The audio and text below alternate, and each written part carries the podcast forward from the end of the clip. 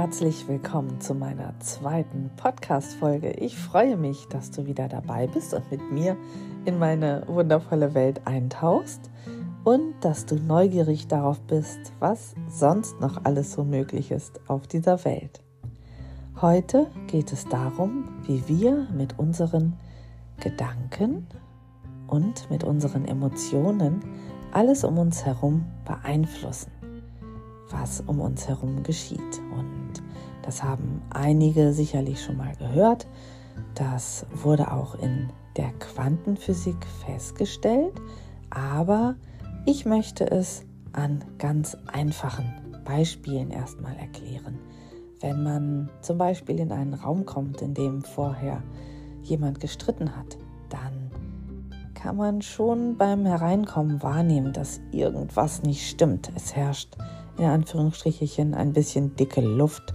Also da merkt man gleich, dass man in so ein Feld kommt, was keine sehr schöne Energie hat. Auch wenn man irgendwo hinkommt, wo zum Beispiel Menschen zusammenstehen, die Angst haben, kann man vielleicht merken, dass man sich selber auch ohne, dass ein Wort gesprochen wurde, dass man sich selber dann auf einmal ein bisschen unsicher fühlt. Solche Sachen haben sicherlich wir alle schon einmal wahrgenommen. Auch auf eine positive Art und Weise geht es natürlich, dass wenn ich irgendwo hinkomme, wo jemand eine wundervolle Idee hat, von der er ganz begeistert ist und ähm, dann zum Beispiel anfängt zu erzählen, dass man dann selber merkt, wie man dann mitgerissen wird, wie man diese freudige Aufregung spüren kann und sich einfach auch mit demjenigen freuen kann. All das zeigt, wie sehr wir verbunden sind mit diesem Feld, was ähm, ja auch die anderen umgibt.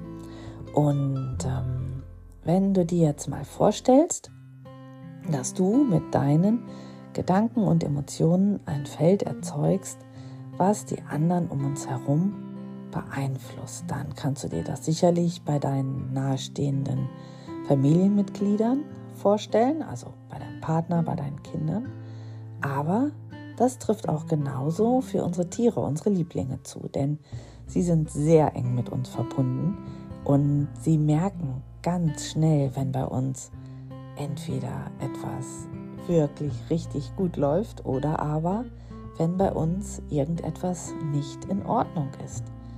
Oftmals merken sie es auch, selbst wenn wir das noch vor anderen verstecken können. Denn unsere Tiere, die sind wirklich so eng mit uns verbunden, dass die ganz nah bei uns sind, an uns dran sind.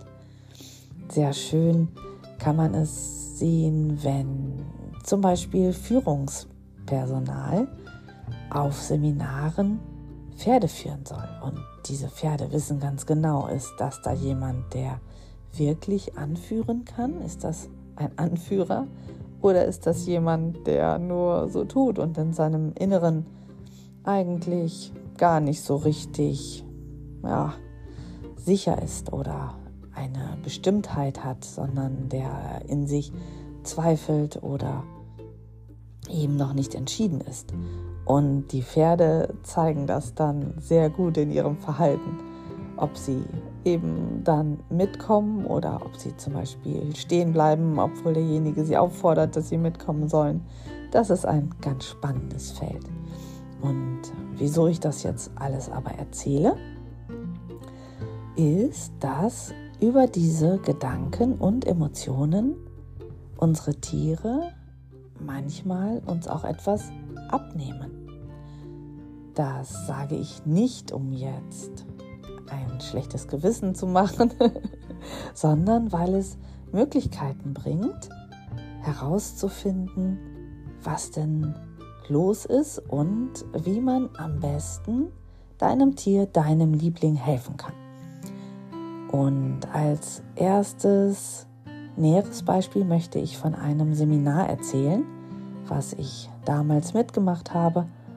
Es ging um die Pulsdiagnostik.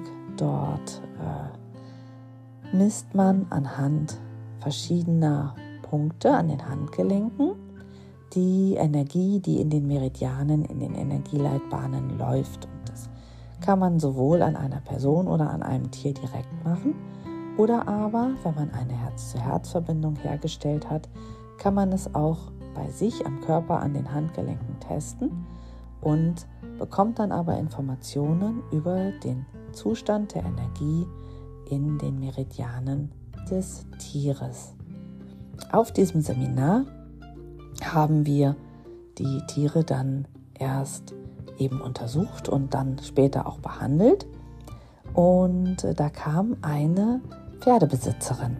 Ihr Pferd hatte chronisches Asthma, also man nennt es dann chronisch obstruktive Bronchitis. Das heißt, dass dieses Pferd ganz oft husten musste und sehr schwer geatmet hat, nicht gut Luft bekommen hat, mit einer Bauchatmung, wo man wirklich richtig sieht, dass, der, dass die Bauchmuskulatur mit zum eigentlichen Atemvorgang benötigt wird.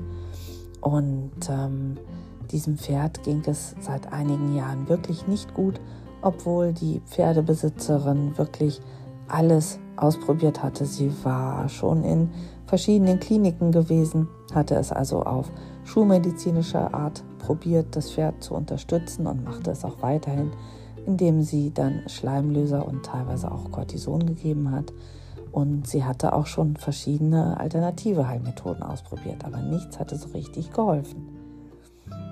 Als wir das Tier mit der Pulsdiagnostik untersucht haben, konnte man feststellen, wenn man in der Zeit zurück die Energiemeridiane abgefragt hat, dass vor circa viereinhalb Jahren die Energie in einem Meridian plötzlich nicht mehr richtig geflossen ist. Und unser Ausbilder hat damals die Besitzerin gefragt, ob sie sich denn erinnern könnte, ob in dem Leben des Pferdes irgendetwas passiert war.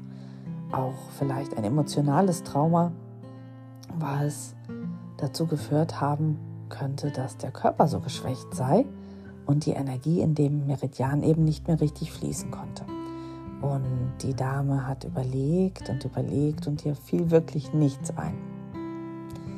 Daraufhin hatte unser Ausbilder auf einmal den Impuls zu fragen, ja, in ihrem Leben war dort vielleicht etwas, was passiert ist. Und auf einmal standen der Frau Tränen in den Augen und sie hat erzählt, dass vor viereinhalb Jahren ihr Mann sich hat von ihr scheiden lassen. Und das hat sie damals sehr, sehr mitgenommen und sie war eine ganze Zeit lang emotional sehr traurig und ja, das hat ihr Pferd natürlich auch gespürt und da ihr Pferd ihr so nahe stand, hat das wirklich dazu geführt, dass bei diesem Pferd die Energie aus dem Gleichgewicht geraten ist. Und aufgrund dieser Tatsache, dass wir das herausbekommen hatten, konnten wir nun anfangen, die Blockade aufzulösen. Also manchmal reicht es tatsächlich schon, dass man es herausfindet, dass man dann darüber redet. Also während die Dame davon erzählt hat, konnte man schon merken, dass das Pferd angefangen hat zu gähnen und zu kauen, was immer ein Zeichen dafür ist, dass Blockaden sich lösen. Aber wir haben dann auch hinterher das Tier noch energetisch unterstützt, haben dem Körper geholfen, Blockaden aufzulösen, dass die Energie wieder durch diesen Meridian frei fließen konnte. Und danach konnte sich auch peu à peu der Gesundheitszustand des Pferdes verbessern. Und das hat mich damals sehr beeindruckt. Denn es muss natürlich nicht sein, dass eine Erkrankung deines Tieres, deines Lieblings mit etwas zu tun hat, was in deinem Leben passiert ist. Aber wenn man wirklich an einem Punkt ist, wo man sagt, ich verstehe das alles nicht, ich habe äh, schon so viel ausprobiert, ich habe schulmedizinisch behandelt, alternativ behandelt und irgendwie geht es nicht voran, dann ist es auch immer ganz gut, mal in dem Leben eben des Besitzers zu schauen, ob dort etwas ist. Ein weiteres Beispiel war mal ein Hund, der zu mir in die Praxis gekommen ist und der auf einem Vorderbein gelahmt hat. Und dort war auch nichts zu finden und auf Schmerzmedikamente hat dieser Hund keine deutliche Besserung gezeigt. Vom Röntgen her war an den Knochen nichts zu sehen. Beim Abtasten, es war nichts heiß, es war keine Stelle zu ertasten, die eine Erklärung für diese Lahmheit gegeben hätte. Und auch dort habe ich dann schließlich angefangen, mittels der Pulsdiagnostik zu gucken, okay, von welchem Zeitraum her ist es denn, dass diese Lahmheit entstanden ist, dass in dem einen Meridian eben der Energiefluss blockiert war. Und wie sich herausstellte, war bei der Tierbesitzerin eine liebe Person gestorben. Und als sie dann hinterher so nachdachte, hat sie dann von selber auch gesagt, ja, das stimmt. Vorher hat mein Hund auch nicht gehumpelt. Also das ist manchmal wirklich ganz faszinierend, weil eigentlich die Tierbesitzer das auch an so einem Zeitpunkt dann wirklich festmachen können. Und vielleicht hast du ja auch so eine Geschichte, wo du, wenn du jetzt darüber nachdenkst und weißt, was alles möglich ist, dass unsere Tiere so eng mit uns verbunden sind, dass eben auch ein ja, Zustand bei ihnen, der eigentlich uns widerfährt, aber bei ihnen auch etwas auslösen kann. Also wenn du das alles jetzt noch einmal durchdenkst, vielleicht fällt auch dir was ein, wo du so etwas schon mal erlebt hast. Und angenommen, du stehst an einem Punkt, wo dein Tier nicht weiterkommt in der Heilung, wie wäre es, das einfach einmal zu überprüfen? Denn vielleicht wird dann ja etwas möglich, an das du vorher noch nicht gedacht hast.